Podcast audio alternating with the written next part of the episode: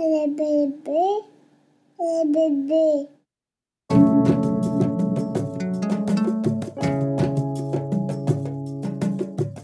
Bonjour et bienvenue sur le podcast Enfanter et devenir, un podcast dédié au récit de naissance à soi et au monde.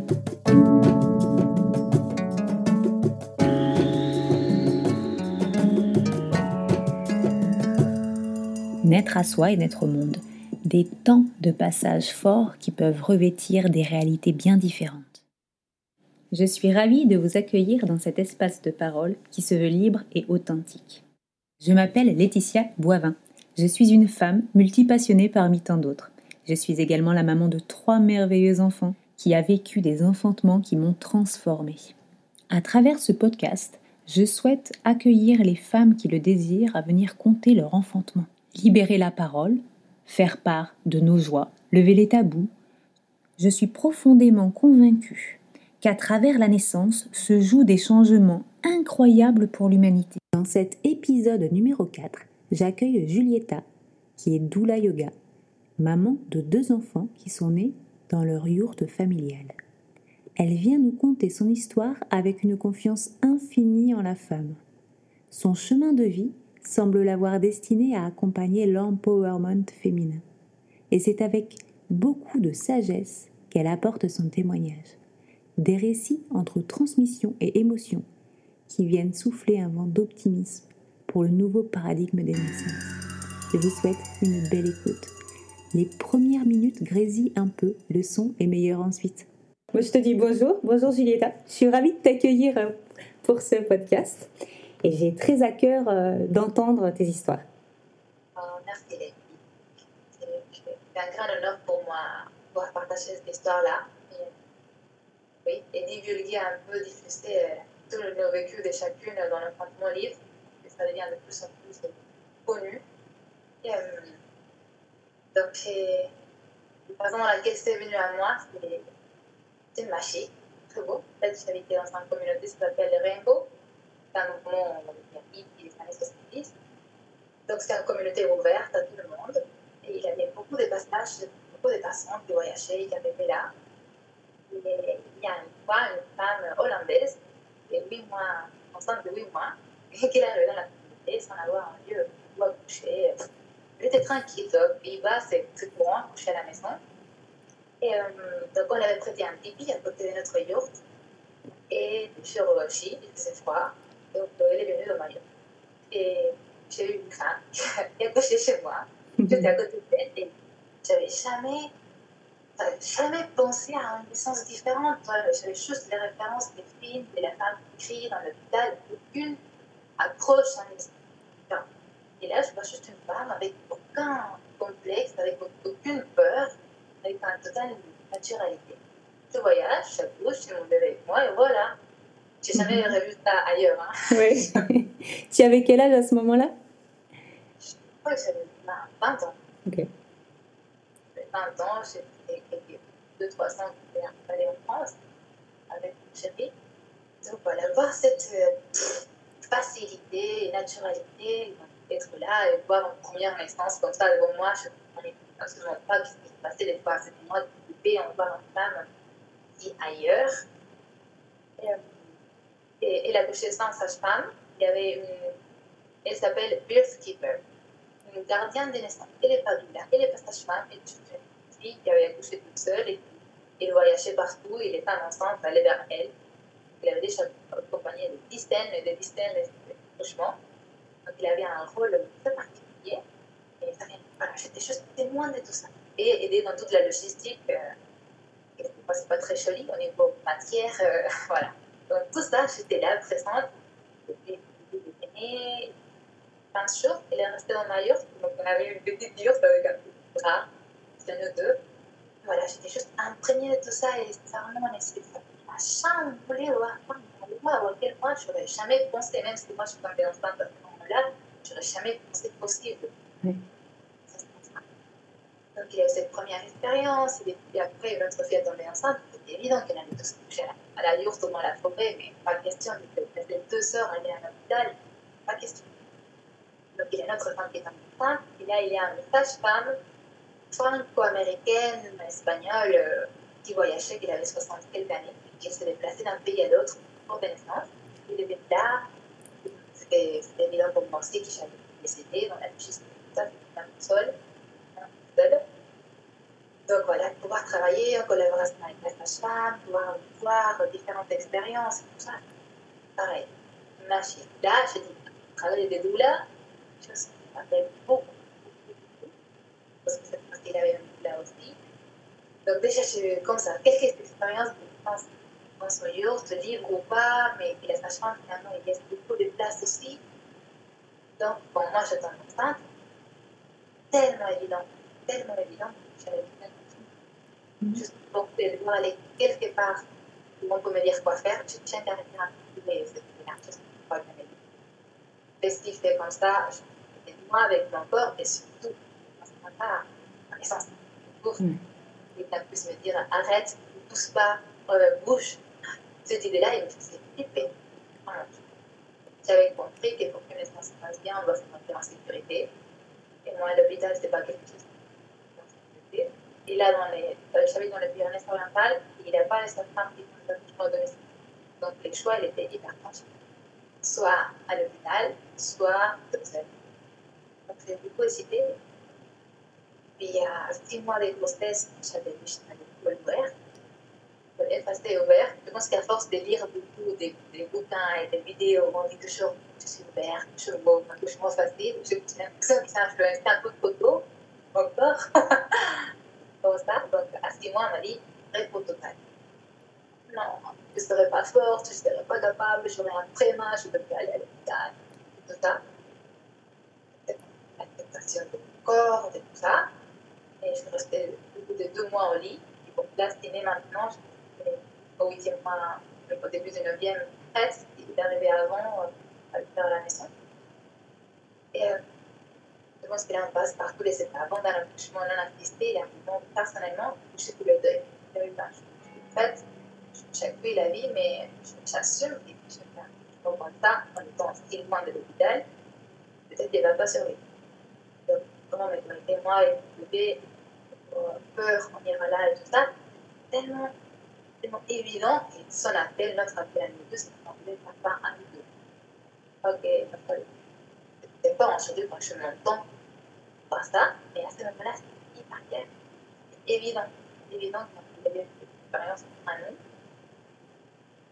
Donc voilà, j'avais acheté une piscine à J'avais commencé le suivi, les échographies, tout bien. Au moindre problème, si je ne le sens pas, je suis à l'hôpital. En restant connecté à ton ressenti. J'étais en... Bientôt, j'allais accoucher. Et euh, donc, ça y est, j'avais fait mon deuil, j'étais prête. Et ça a été quelques jours après qu'elle commence le travail, tout se met en place doucement. J'appelle les copines qui allaient aider dans la logistique. Et euh, il y, a, il y a de belles anecdotes que je garde de cette naissance-là. Comme par exemple, au début du travail, il y avait une copine qui m'aimait on avait déjà la piscine euh, remplie et chaude, toute belle ambiance. Et moi, mes souvenirs, ah, mais en fait, ça va, le travail, euh, je cherche. Ouais. T'as pas les plus fort, c'est cool. Oh là là, quelle naïveté. Donc, je pense que je ah, mais c'est magnifique, un travail comme ça. Et je ne m'attendais pas à l'intensité qu'elle allait venir après. Et euh, je vois, par exemple, moi, je n'avais pas un doula à côté de moi. J'avais juste euh, mon chéri et deux copines qui étaient dans. Voilà, vu qu'on habitait dans la forêt, déjà pour remplir l'eau de la baignoire et tout ça, on, avait une baignoire à l'extérieur avec un feu, on devait tout bouillir. voilà, ça demandait beaucoup de présence pour gérer tout ça. Mais c'était deux femmes qui n'avaient pas eu des enfants. D'accord. Donc, il avait que moi qui l'a plus enseigné, on va dire. Et je vois qu'il avait un moment que le travail commençait, que c'était intense.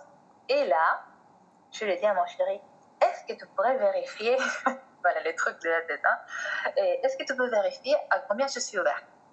Je ne sais pas pourquoi, en fait, là, quand je, quand je pense à ça, je dis, en fait, j'avais besoin d'être rassurée, que le travail avancé. Mais euh, lui, il n'a pas entendu la demande d'être rassuré, il a entendu la demande de est-ce que tu peux mettre tes doigts pour vérifier? Et à la place de dire je ne me sens pas capable de dire ça parce que ce n'est pas un domaine dans lequel je me sens compétente. Il a eu la super idée de dire, mais chérie, me demander ça à moi, c'est comme s'il y a une voiture qui ne marche pas et tu lui demandes à une femme de regarder Pas le problème. Il connaît, il connaît les choses qu'à moi, il me font péter un, un plomb. Donc, il a eu la bonne idée de faire ces blagues-là, à ces moments-là. Alors, ça, ça passait pas du tout. Je me suis mis dans un état de colère avec ces blagues, de, ces blagues pourries. Donc, j'ai dit, d'accord, ne veux pas aider, moi non plus, je ne touche pas. D'accord. Pas de blague sexiste maintenant, quoi. Non, absolument pas, absolument pas. Donc je me suis habillée et je suis partie. Là, ça devait être minuit. Et donc je suis partie. Je suis partie me balader dans la forêt. Je, sors de la yurte, je vais marcher. Il avait euh, tous les champs de la communauté qui étaient dans la- dans l'espace euh, commun. Il avait fait un feu, ils étaient tous en train de chanter. Donc je reste un peu à l'écart, les écouter. Je vais me balader. J'étais vraiment en colère. Mais ça, c'était un super moment de reconnexion à moi, de me sentir en confiance, vraiment au milieu de la nuit avec les animaux, avec les. C'était très, très, très beau. Et quand j'étais en paix avec euh, son commentaire pourri qu'il avait fait, je me sentais prête à revenir. Et il était dans cet espace comment le, le papa en train de dire Bon, on doit aller la chercher dans la forêt, parce que peut-être elle accouchera toute seule. C'était un petit sketch. Donc, voilà, j'étais là, on, on a discuté, on a pu rentrer en paix à la yourte. Et dès qu'on a rentré à 1h du matin, le travail a commencé hyper fort. Donc, c'était vers 1h que ça a été hyper fort le travail. Et mon bébé, il est né vers 7h du matin. D'accord. Donc, c'était une super expérience. Mais j'avoue que moi, j'étais vraiment dans toute ma préparation avant, c'était je suis capable de le faire. Mon corps, il sait vraiment travailler la confiance en moi. Mais je vois que je n'avais vraiment pas travaillé les outils, les outils euh, concrets. Qu'est-ce que je peux faire quand on a si mal, quand on a des douleurs très intenses. Tu avais eu un suivi euh, classique ou pas forcément? Oui, un suivi classique et surtout la sage-femme qui m'accompagnait, il flippait à l'idée d'un accouchement non assisté. D'accord. Flipper, c'était ça, je veux rien savoir. Je veux Mm. rien savoir. Donc, je n'ai pas eu, euh, ouais, pas eu cet accompagnement-là. Et je me suis beaucoup renseignée toute seule, j'ai beaucoup parlé avec des copines. Mais il y a même partie de moi qui était, en fait, si je suis connectée à moi, tout va bien se passer. Mm, mm. Et euh, c'est là que je dis, c'était vraiment dommage parce que je pense qu'une doula à ce moment-là, ça aurait été génial. Je sais qu'en France, le cadre légal ne permet pas ça. Mais ah, ensuite, moi, j'avais fait ma formation de doula, une formation américaine. Et là-bas, c'est hyper courant que même si tu prends un accouchement non assisté, il y a un doula qui peut être là parce que c'est que la porte, ça n'a rien à voir avec euh, un accompagnement médical. Donc là, c'est vraiment dommage parce qu'il aurait vraiment m'accompagner dans la gestion de, de la douleur et vraiment lâcher prise de mental. Il y a un moment que, vu que c'était moi qui savais le plus, entre guillemets, de comment ça se passe en accouchement, j'étais beaucoup dans le mental. D'accord. Et depuis le début, je me souviens avec cette copine qui est gardienne de naissance, qui me disait toujours, le moment où une femme elle dit je ne peux plus, c'est qu'en fait, ça y est, il arrive. C'est toujours le moment de dés- désespérance qu'il va arriver. Donc moi, dès que ça commençait à intense, je me disais, je peux plus, je peux plus, je peux plus. Il avait un truc dans ma tête. Je ne peux plus, ça allait arriver, mais en fait, pas du tout. Et oui. Et quand on, on est dans le cerveau qui réfléchit, c'est vrai qu'on n'a pas les mêmes euh, réflexes. on n'est plus euh, dans, dans le cerveau euh, primaire, celui dont on a besoin pour faire naître nos bébés. Tout à fait. Je n'étais pas connectée à- l'animal au moins qui allait accoucher sans réfléchir. Donc au début, ça a été très difficile. Vraiment, la douleur m'est surpassée. Il y avait un moment, en plus j'ai vu ça dans plusieurs accouchements que j'ai accompagnés. Quand on prend le rescue, je ne sais pas si c'est une petite, euh, pas le- la fleur de bac, le rescue remedy, Ouais. c'est cette petite goutte qui débranche le cerveau. Je l'ai vu plusieurs fois, c'est incroyable. Donc, on m'a donné le rescue et cinq minutes après, je n'étais plus là. Je, on appelle avec une copine, je suis allée à Birthland, la terre de naissance. Cet monde-là où tu n'es vraiment pas là. hein. On peut te parler, tu ne sais pas qui tu es, tu ne sais pas si tu as froid, si tu as chaud, tu ne sais rien. Il y a Mhm. juste ton corps qui, qui Et donc là, juste pour la fin, dans la partie plus ou moins la plus difficile, entre guillemets, moi, je n'étais pas là.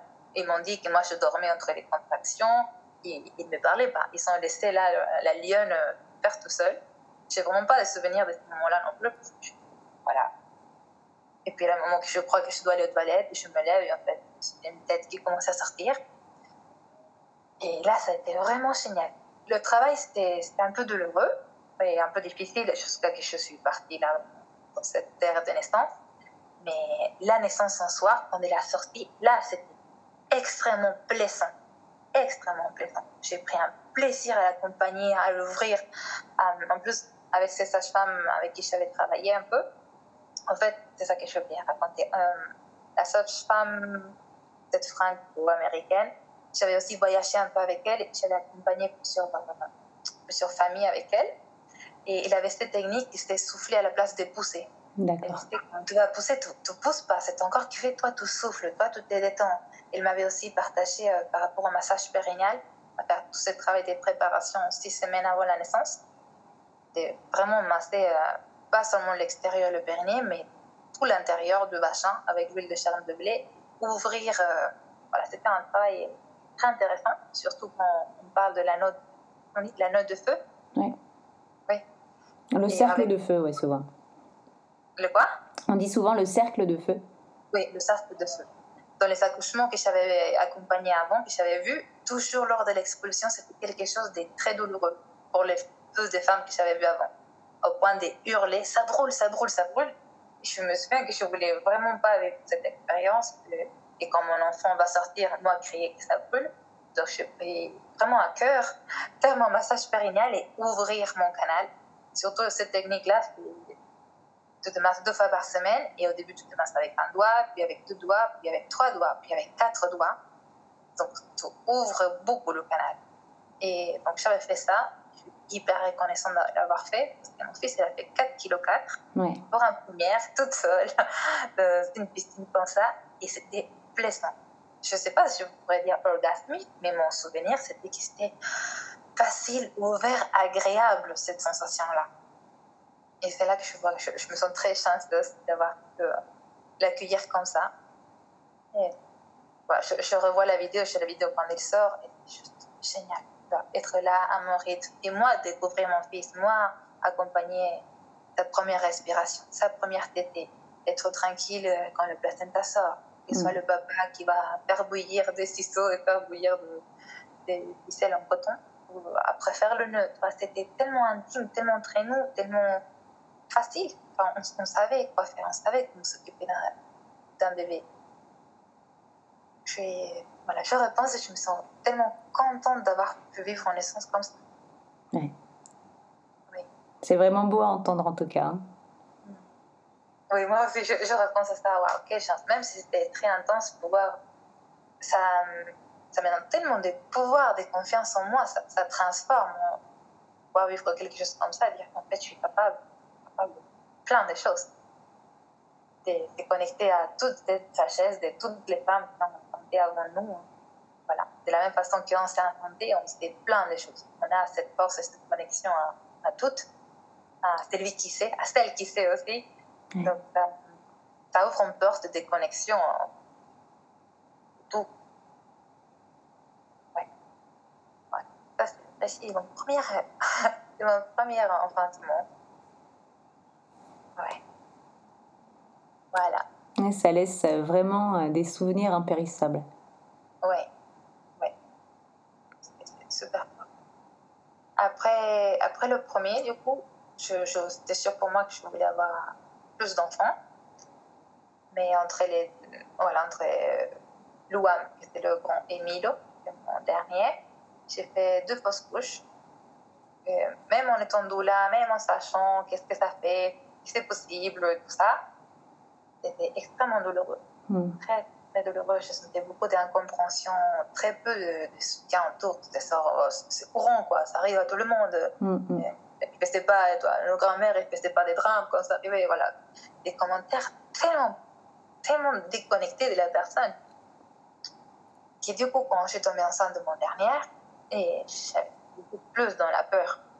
Et là, je, j'étais plus attachée à lui, je n'avais pas envie de revivre ça, j'avais vraiment envie de ce bébé-là. Et je sais que ça m'a, ça m'a beaucoup influencé quand on me, quand on me demandait si est-ce que je voulais accoucher toute seule à la maison. C'était, mais je, je n'ai aucune idée. Je ne sais pas si je suis prête avec cette, je ne sais pas si détachement, mais avec le premier, il a eu cette euh, connexion à lui en disant bon, si ça doit mal se passer, ça se passera comme ça Hmm. parce se sentait connecté. Là, j'étais plus dans la peur et dans le je veux pas vivre les choses dures. Ouais. Donc, presque jusqu'à la dernière minute, on me demandait aucune idée de ce que j'allais faire. Je dit, je, je, verrai. je verrai quand, quand, le travail commence. Si je vais en clinique, si je le fais à la maison. J'avais quand même, j'avais toujours ma piscine. Euh, il avait les beaux-parents qui allaient venir, pour, surtout pour s'occuper de petits et tout. Donc, j'avais cette possibilité de pouvoir le faire chez moi ou d'aller en clinique. C'était comment moi je le sentais. Et, euh, et, ce qui était beau dans cette deuxième grossesse, c'est que je, je, suis prof de yoga aussi. Mm. J'ai tellement envie de faire un retraite de yoga pour les femmes. Enfin, tellement envie. C'est quelque chose que je veux m'offrir. Et je ne trouvais pas ça. Et donc, je me suis dit, bon, c'est moi qui vais la faire alors. donc, moi, comme ça, je me suis mis à organiser une retraite de yoga pour les femmes enceintes. Enfin, aucune idée en communication, en logistique, rien. Mais hum, j'étais hyper connectée à mon pouvoir créateur. Ouais. Vraiment habiter son utérus. C'est ça, c'est la source de vie. Et je sentais tellement des projets, des envies, des forces. Je pouvais inventer plein de choses à ce moment-là. Donc, c'était une grossesse très forte et puissante. Donc, j'ai organisé la retraite de yoga, j'ai fait la retraite, je me suis nourrie de ça.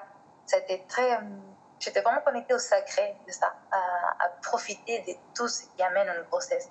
Quand on est accompagné, quand on est connecté à soi, à son souffle, à son bébé, à la visualisation, au bien-être du corps, accompagner tous les changements, être dans l'équilibre chaque jour, que ça change. Ça, c'est un des plus grands cadeaux que j'ai pu me faire pendant la grossesse. Et ça m'a vraiment donné aussi de confiance et de, de sécurité en moi. Tu étais enceinte de combien de temps à ce moment-là? Quand je l'organise, quand je, quand je décidais de le faire, je crois que j'étais à 3 mois et 4. Et la, la retraite, je l'ai fait à mes 6 mois de grossesse. D'accord. C'était, je me sentais forte dans mon corps, c'est Ouais. vraiment génial. Et voilà. Et donc après, ça s'approchait la date. Euh, Il y avait les beaux-parents qui sont rien compris, ils sont venus avant, mais j'étais vraiment pas à terme. Ça me mettait la pression de disant, bon, s'ils sont là, ils sont pris les vacances là, il faut que je couche là. D'accord. Pas- pas des jours, une semaine qu'ils sont là, euh, il faut que je couche. Donc Mhm. j'ai dit, je dirais, allez, on va s'éclater entre nous. Je sais que ça, voilà. Euh, il y a de belles façons de, de faire des montées d'oxytocine. Donc, on a passé un moment en amoureux très, très, très beau et bien sûr qui ça a déclenché le travail. Moi, je fonctionne beaucoup comme ça. Et, euh, mais du coup, ça a été très long. J'ai passé une journée entière on- et je savais que c'était ce qu'on appelle le faux travail, qui est des contractions très intenses et puis ça s'arrête et puis qui c'est pas régulier. Mais Mm. après, oui, ça commence très, très, très fort, très intense. Ça s'approche des contractions. Les premiers jours, je serais grave. Hyper content. J'étais dans la piscine, j'étais en état de méditation, j'accompagnais les vagues. J'étais vraiment connectée à, je sais pas, à une sagesse très forte. J'étais en, en accouchement orgasmique. J'étais vraiment. Waouh! Chaque contraction, je suis allée à l'intérieur de moi et je partais, je sais pas, c'était quelque chose d'hyper magique. Mais puis ça s'arrêtait au milieu de la nuit. J'ai dit, mais merde, tout ce travail pour rien. Ouais. Le droit de dire ça. J'ai connu ça et c'est vrai que moi je lutte pour qu'on n'utilise pas le terme faux travail mais pré-travail. Oui, bien sûr, parce que ça, trava- ça travaille quand même, ça change le. ça ouvre le, le col. ça- Et c'est intense aussi, ça compte, oui. Mais en tout cas, c'était pas le travail efficace qu'on dit là, ton travail, parce que t'es à 5 minutes, 4 minutes, ça n'avançait pas. Et c'était très fatigant, donc je passais euh, une journée et toute la nuit et tout le lendemain. Je oh, je commence à être très fatiguée de ça. Mm. Et donc je dis, bon, si, si cette nuit-là, la deuxième nuit, ça, il ne vient pas, j'irai à l'hôpital, parce que je ne me sentirai plus en sécurité. J'aurais besoin de savoir qui se passe. Donc là, je l'annonce à mon chéri, et lui, il a rigolé. Et je me suis- après, en parlant avec une copine qui gardait mon fils, le grand, elle m'a dit, en fait, euh, lui, il a dit qu'il allait naître cette nuit. Donc, euh, je peux dire que- qu'est-ce que je veux? Lui, il voyait que, ça allait naître cette nuit-là. Et pareil, là, j'étais toute seule. Je n'avais pas de copine. Le papa, il était dehors. Toi, tu t'occupes de l'eau chaude dehors, de m'occuper de feu, tout ça. J'étais bien toute seule. Et ça change énormément. Avoir quelqu'un avec qui, je sais pas te dire, te plaindre, mais quand un témoin, t'es pas entièrement toi avec toi. Mhm. Il y a cet œil extérieur qui t'amène à toi-même de voir de l'extérieur et tout ça. Et donc là, j'étais toute seule, j'étais super bien. Juste les dernières 40 minutes, ça a été, juste avant la naissance, ça a été très fort. Et heureusement, là, le papa, il est venu, il a pu m'émasser, me mettre de l'eau chaude sur le dos et tout ça. Et, euh, et pareil, là, encore, j'ai besoin d'aller aux toilettes. Et je me mets debout, et en fait, il a la tête qui sort. je sais pas, moi, je sors de la piscine, je suis debout avec la tête entre mes jambes. Ensuite, vu que le premier, il était si grand, et la voie, elle était déjà ouverte, et euh, là, je suis debout avec la tête entre les jambes. Il me dit, vas-y, rentre à la piscine. Et je dis, je peux pas bouger. Et il y a le bébé qui sort, mais avec une facilité, j'essaie de l'attraper. Ça glisse entre mes mains, le papa essaie de l'attraper, ça glisse de ses mains, et il, il atterrit sur les tatamis. Donc, J'ai un peu honte de ça.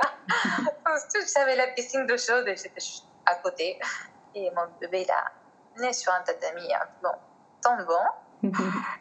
Mais, mais voilà, il est né, je l'en ai pris, on a rentré dans la piscine. Une facilité. J'hallucine. Il a fait 3,5 kg du coup. On avait un, un, un trou pour le peser. Donc voilà, il est né tout seul, super facile. Je me dis, mais, mais pourquoi ce, ce qu'on sait qu'on parle avec euh, ton travail aujourd'hui de diffuser cette naissance-là, ça peut être tellement simple. Oui. Je, si, si, si on se sent en sécurité, si on s'organise pour euh, être bien, qu'il soit calme, qu'il soit silencieux, pas avoir des patients qui viennent rentrer dans ton cocon. Euh, et là, le livre, là, Les besoins essentiels d'une femme qui accouche, qui dit en fait, c'est très simple. Si on respecte ces petites choses, Oui. tout c'était parfait. Après, ce que je n'étais pas au courant, c'est que les tranchées du deuxième, les tranchées, euh, je ne sais pas si, et c'est on dit.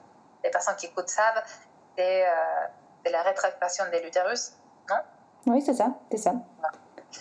Mais pour un premier, on le sent quand on allait, voilà, ça, ça, se rétracte pour ça peut venir en place. Mais il paraît qu'à partir du deuxième, ça peut être extrêmement douloureux. Oui. Sauf que moi, je n'étais pas au courant. Et donc, avoir des douleurs si intenses et n'avoir aucune idée de pourquoi, là, au bout de deux jours, j'ai eu très peur parce que j'avais peur qu'il y a un bout de placenta qui n'était pas sorti. Parce qu'en fait, il y a ça, il y a un- quand la placenta est sortie, après, il y a eu un gros morceau qui est sorti aussi. D'accord. Et là, je dis, bon, ça a l'air d'être tout, d'être assez complet. Mais ça restait dans ma tête, je suis pas sûre. Et Mhm. donc, quand j'ai eu des douleurs très, très, très fortes, je, je- je- là, j'ai besoin d'être rassurée. Je, je suis allée à l'hôpital. Donc, je suis allée à l'hôpital. On les sont vus, ils ne savaient pas trop, avec mon bébé de 12 jours. Euh, J'étais contente, je ne me suis pas fait engueuler d'avoir accouché toute seule. Euh, mais on m'a fait un curtage. D'accord. Et j'étais très contente. Je me dis, cool, en fait, ils ont fait ça, je n'ai plus aucun douleur. Et je me sens confiante, je peux rentrer. Sauf que j'ai vu, quand on a fait quelques examens, ils n'ont pas trop respecté les règles d'hygiène. Donc, ils avaient mis un gant, et puis ils touchaient des choses, ils touchaient la porte, et puis ils revenaient pour moi. Mhm. Je dis, bon, je sais pas, peut-être c'est pas grave. Sauf que j'ai fait une infection, j'ai j'ai eu un staphylocoque à laquelle, Oh. et très grave, très très très grave. Oui. J'étais dans un état, on m'appelait de l'hôpital, mais disant, il faut que tu viennes tout de suite, il faut que tu sois hospitalisé parce que tu risques de- d'y passer. Oui. Donc là, je m'attendais tellement pas, tellement pas à avoir une infection pour avoir. Moi, je pense que c'est pour avoir été à l'hôpital. On ne peut pas vraiment savoir quand est-ce que je l'ai chopé. Euh, On ne peut pas le savoir. Mais j'ai vu les moments qu'on on, m'a touché là-bas. Parce que sinon, me dire, moi, chez moi, avec la piscine, avec l'eau, que je suis en contact tout le temps, ça n'a aucun sens. Ouais. Cette maladie-là. Mais bon, je ne peux pas savoir. Dû retourner à l'hôpital et prendre plein de antibiotiques. Et pendant deux semaines, j'étais dans un état de faiblesse immense. Immense, immense. On m'a mis vraiment à plat. Et quand tu accueilles un bébé qui est dans un plus grand à la maison à gérer tout ça, été très dur. Ouais. Et ça m'a pris longtemps de me remettre, de me sentir pour mon corps. Mais je n'arriverai en rien à avoir été à l'écoute de ce que, je sentais. Oui. Je me suis dit pas, je veux pas ne pas aller à l'hôpital par peur de. Si je, si je me sens inquiète, j'irai vers eux. C'est- dommage d'avoir euh, avoir chopé quelque chose comme ça quand tout s'est passé bien à la maison. Mhm. J'avais cette besoin-là d'être rassurée. Ah, c'est important Ah bah oui. de s'écouter. Oui, bien sûr. Quand on n'a pas un personnel médical pour te dire ça va, ça va pas, je pense que que nier ça ou pas être à l'écoute de ces petits indices ah, t'es pas très sûr là, donc ne, ne restons pas têtus. Parce que j'ai aussi chez des amis ici qui voulaient vraiment, vraiment avoir un accouchement à la maison à tout prix. Et, et ça s'est très mal passé. Il avait des petits choses qui c'était des petits signes en disant vraiment ça fait longtemps, là tu ne te sens pas très bien, va à l'hôpital. Et on en dit non, je veux pas. Là, je pense que là on est vraiment déconnecté de, nous. Ou peut-être on, accepte. Si on veut faire à tout prix la maison, il y a des risques aussi. Donc pour moi c'était très important de ne pas rester têtu que je vais rester à la maison quoi qu'il arrive. Moi c'était pour euh, ma dernière qui est née librement à la maison aussi, c'était vraiment ce que je m'étais dit. Je m'étais dit, bon, euh, à un moment, il faut que j'arrive à, à pas rester têtue. C'est exactement ce que tu dis. Me dire, voilà, si je ressens le besoin, j'y vais, j'hésite pas. Et des fois, c'est en acceptant ça que tout va bien se passer. C'est ça. avec cette idée. Ouais. Je me disais des fois, quand tu as peur de quelque chose, la vie t'amène à vivre cette chose-là pour te montrer que tu es capable. Ah ouais, ouais, c'est vrai. Donc là, je dis, bon, si je veux coucher à la maison, il faut que je sois en paix avec l'idée de ne pas coucher à la maison. Ouais. Comment Parce que sinon, on n'est on on pas connecté à- au moment présent. On est dans les projections, dans les peurs, dans, dans toutes les possibles. On est voilà, je suis là aujourd'hui, comment je me sens, ça va pas, j'irai ailleurs. Voilà, donc un peu les petits euh, récits de mes deux naissances. Ouais, c'est chouette. Quel âge ont tes garçons maintenant? Donc le grand, il a 6 ans et le petit, un an et demi. D'accord. Ouais, chouette. Ouais. Ouais. Ouais, c'est... Donc, c'est devenu très clair la voie de devenir doula, d'accompagner aussi des femmes. Et quand je accompagne les femmes, je dis jamais mon vécu parce que je sais que c'est pas toutes les femmes qui, ont- qui sont prêtes à entendre ça.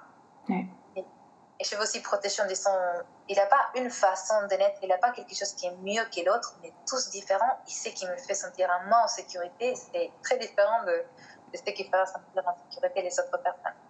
Tout à fait. J'essaie vraiment de séparer mon vécu, mon expérience, qui je suis, de ce travail euh, que je fais d'accompagnement à chacune dans leur cheminement. C'est vrai que ça me semble important et moi je, je suis tout à fait d'accord avec ça. Et d'une certaine manière, j'ai l'impression qu'on parle tellement peu de l'enfantement libre, on parle tellement peu euh, que ben, l'enfantement peut être euh, quelque chose qui n'est pas douloureux, où on prend du plaisir. euh, Enfin, moi par exemple, quand mon deuxième est né, je me suis vraiment dit waouh, je, je pourrais le refaire mille fois. Je pourrais pas faire mille grossesses, mais là, cette naissance, je pourrais la vivre mille fois tellement c'était magique. Et, et on a, je pense, trop peu de récits de naissance euh, qui sont simples, on va dire, en tout cas. Et, et du coup, je, je trouve ça important de, de donner une bonne visibilité aussi. C'est sûr. Et je vois tellement de femmes qui, pendant qu'elles sont enceintes, ils vont passer leur temps à juste voir des vidéos. Ouais. Parce que, en fait, tous les, les- toutes les idées qu'il y en a des naissances, c'est des films, vraiment des films qui n'ont rien à voir avec les naissances. C'est c'est, voilà, au Hollywood, des femmes qui crient et qui c'est toujours douloureux et pas agréable, et il est toujours en colère. Mais on, Elles on sont pas- toujours sur le dos, il y a toujours beaucoup de monde autour, il y a de la lumière. tout le contraire, on est en train de diriger la femme à dire quoi faire. Et je vois que la plupart des femmes, ils ont besoin de regarder, en fait, qu'est-ce que c'est un vrai accouchement. Parce qu'on n'a jamais vu ça, on n'a jamais entendu ça.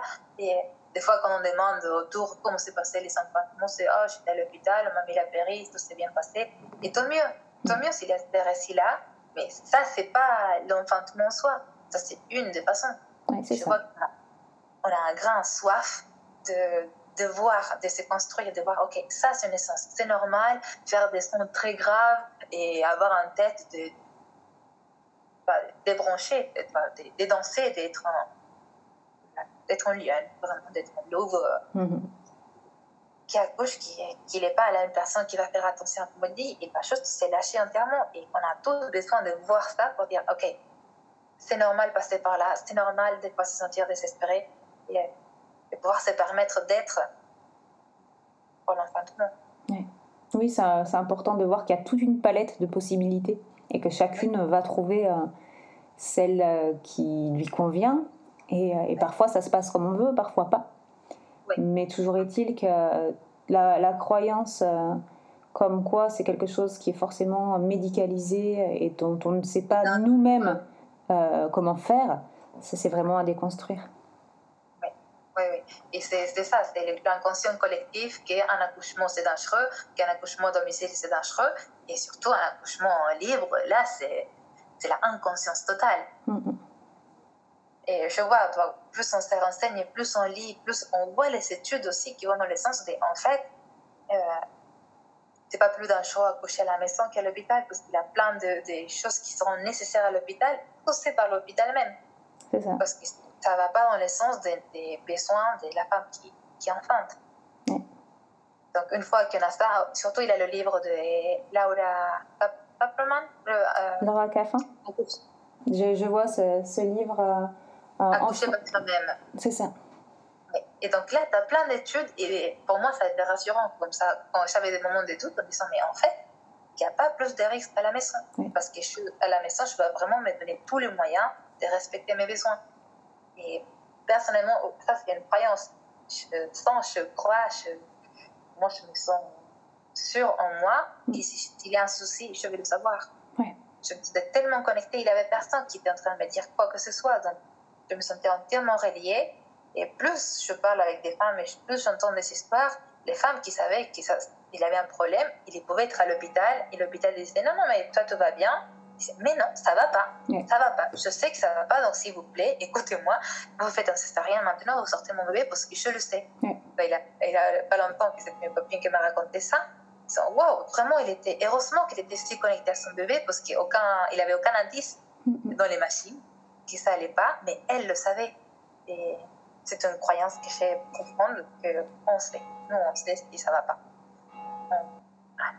Oui, oui, oui, ça, me fait penser à moi, mon expérience. Pareil, j'ai vécu euh, une fausse couche juste avant l'arrivée de ma troisième. Et en fait, je me suis pas écoutée. J'ai voulu rester à la maison. Je saignais beaucoup, beaucoup. Et j'avais tellement pas envie d'aller à l'hôpital que, que je suis restée à la maison. Et en fait, j'ai fini par faire un malaise et par être emmenée par le SAMU et finir en curtage en urgence, en fait. Et, et, du coup, quand j'ai attendu ma troisième, je me suis dit, je, je, le savais. Je savais que ça, à un moment, ça a dérapé et ça allait pas. Mais j'ai pas voulu m'écouter. Et c'est là que je me suis dit, en fait, euh, quoi qu'il arrive, je, je, dois rester connectée, je dois m'écouter. Et je dois passer au-delà de mon aversion pour, euh, pour l'hôpital, parce que clairement, c'est ça aussi à la base. Et je me souviens avoir fait la visite de la maternité. J'avais fait quand même euh, une inscription en maternité. Et de repartir, euh, c'était vraiment euh, peut-être à 15 jours du terme, je dirais, de, repartir en me disant bon, franchement, ils sont plutôt sympas. La salle nature est quand même pas trop mal. si je dois venir ici, ça sera pas un drame. Voilà, ça m'a fait du bien de dire ça faire la paix avec ça. Ouais. Je vois quand même a beaucoup entre nous qui ont choisi un enfantement libre, c'est par aversion à l'hôpital, cette peur de ne pas se sentir écouté, de se sentir déconnecté. Complètement. Et d'une certaine façon, tant mieux. Tant mieux parce que ça nous montre en fait notre propre force. Euh, ça déconstruit toutes ces images et ces croyances erronées qu'un accouchement, c'est bon, douloureux, c'est intense. Et, mais toutes ces croyances que c'est dangereux et que c'est imprescindible d'avoir euh, un médecin qui va accoucher ton bébé.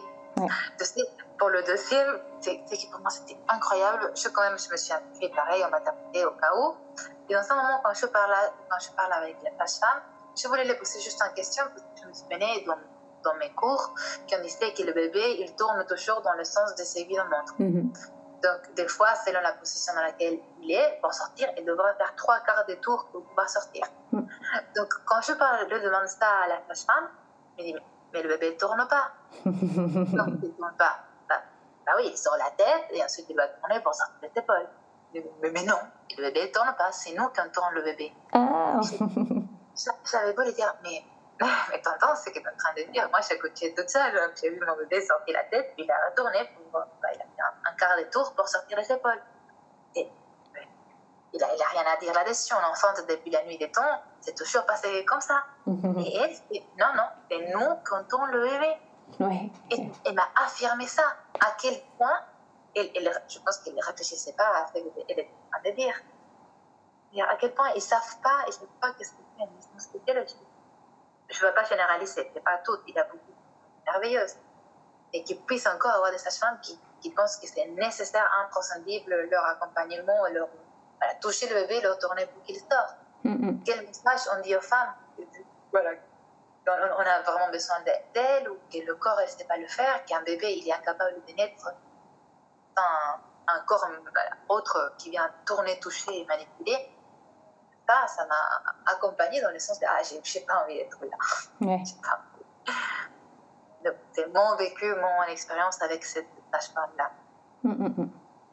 Non, mais c'est vrai que c'est intéressant ce que tu dis. C'est intéressant parce que ça, ça soulève des, euh, des croyances qui, qui, sont véhiculées comme quoi, en effet, il faut de l'intervention, comme ça crée des peurs. Je vois par exemple, l'une des questions qui revient beaucoup, euh, c'est si jamais le bébé il a le cordon autour du cou, comme mm. si euh, c'était vraiment un risque en soi, sachant que la plupart du temps, il suffit de le dérouler, tout simplement. Voilà. et, oui, c'est vrai qu'il y, a beaucoup d'informations comme ça qui, qui doivent être déconstruites, quoi. Et après, surtout que quand ça arrive, il y a une femme qui est à l'hôpital et le médecin, il va couper le cordon et tout ça en disant Oh, regardez, on a sauvé votre mm-hmm. bébé. Heureusement, ça reste. Oh, heureusement, j'étais à l'hôpital, ils ont sauvé mon bébé. Et ça continue à nourrir cette idée Oh, mais oh, ils sont nécessaires. Mon bébé, il n'aurait pas survécu sans eux. C'est pas toujours le cas. Mm-hmm. Et je me souviens pendant ma première grossesse que j'étais partie avec cette euh, sage-femme. J'étais un peu son apprenti. Je me sentais apprenti sorcier parce que c'est une sage-femme travaille beaucoup avec des plantes et accouchement dans l'eau, même euh, en siège. Voilà, cette femme de 60 quelques années qui a fait des milliers et milliers d'accompagnements, il a une sagesse incroyable. Et donc tous les jours, on voyait plein de vidéos. Il montrait des vidéos, il montrait la façon d'agir de la sage-femme, ce qui était bien, ce qui n'était pas très cool. Qu'est-ce que ça voulait dire un bébé comme ci, comme ça? Hyper riche. Et un de ces vidéos, c'était une femme qui a fait un enfantement libre à l'hôpital. En fait, il avait qu'une seule femme qui était venue, il était sur le lit, euh, accroupi à enfanter son bébé. Et quand elle essaie de le prendre, en fait, il, avait le cordon autour du cou. Donc, il enlève un tour, il enlève deux tours, il prend encore le bébé. Il avait encore le cordon autour du cou. Il fait trois, quatre, cinq. Il avait cinq tours autour du cou. Hmm. Et il a enfanté toute seule, sans aucun problème. Ça, c'est un des vidéos qui m'a la scotché en disant Waouh, mais combien de croyances on a qui ne peuvent rien dire. Oui, le cordon court autour du cou. Dans ce cas-là, oui, mais en général, il a pu s'enrouler, c'est qu'il a assez de place pour se dérouler, mm la plupart du temps.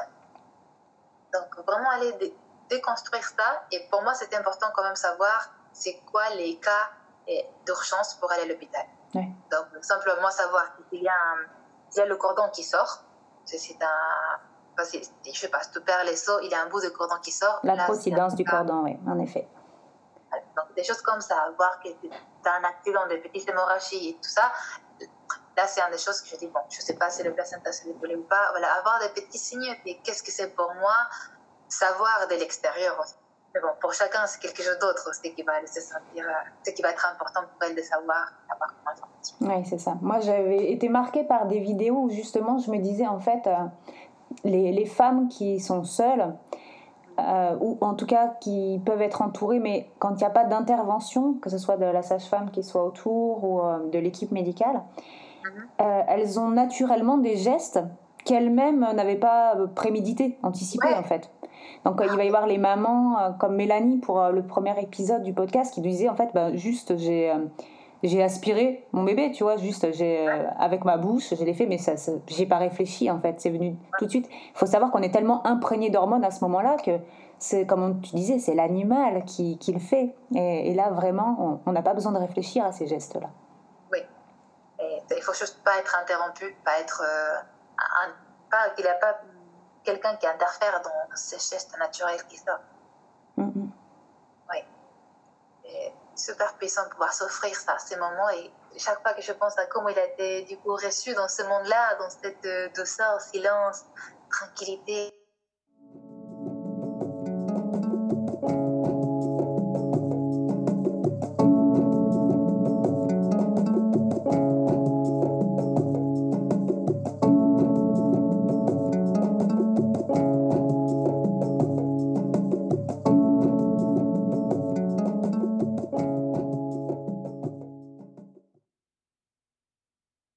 donné la vie ah, Je me sens un peu euh, inhibée en attendant ça. Mais ce qui est clair pour moi, c'est de faire confiance. Bah, vraiment, de ne pas rester têtue, d'être ouverte, de que s'il y a un appel en nous, aller vraiment nourrir cet appel et quoi que ce soit l'aboutissement. Et, et, ne pas arrêter de chercher, parce que je vois des femmes qui essayent de faire un pas, mais que c'est pas évident, donc qui restent avec un sage-femme qui ne les correspond pas. Vraiment aller et se donner tous les moyens de, être qui on veut, au-delà des outcomes. Comment dire Au-delà du résultat, vraiment se donner tous les moyens possibles pour aller vers ce qui est juste pour nous. Et par exemple, moi, je sais qu'il y a, il y a une copine à moi qui a, voulait vraiment un accouchement physiologique et ça finit en césarienne. Il a dit ça. Même si c'est en césarienne, c'est ma naissance, c'est notre moment à nous. Donc, même dans cette césarienne-là, il a chanté, il a accueilli, il a dit c'est notre moment, donc je l'ai dans l'amour. Donc, quoi qu'il arrive, on peut vraiment rêver, se préparer pour ce type de naissance, mais quoi qu'il arrive, ça nous appartient et c'est notre moment. Et, et le faire magique dans n'importe quel contexte. Oui, c'est beau, ouais. C'est vrai que ça restera de toute façon un moment euh, marquant pour toute la vie et, c'est important, comme tu dis, de, le faire magique. C'est chouette. Merci beaucoup. Merci à toi, Lydie, ce moment. Merci. Si cet épisode vous a plu, n'hésitez pas à vous abonner au podcast, mais également à partager sur les réseaux sociaux et à en parler autour de vous. Je fais le choix de ne pas proposer de publicité Libre à vous de participer et de contribuer. Vous avez la possibilité de le faire via le compte Tipeee Enfanter et devenir.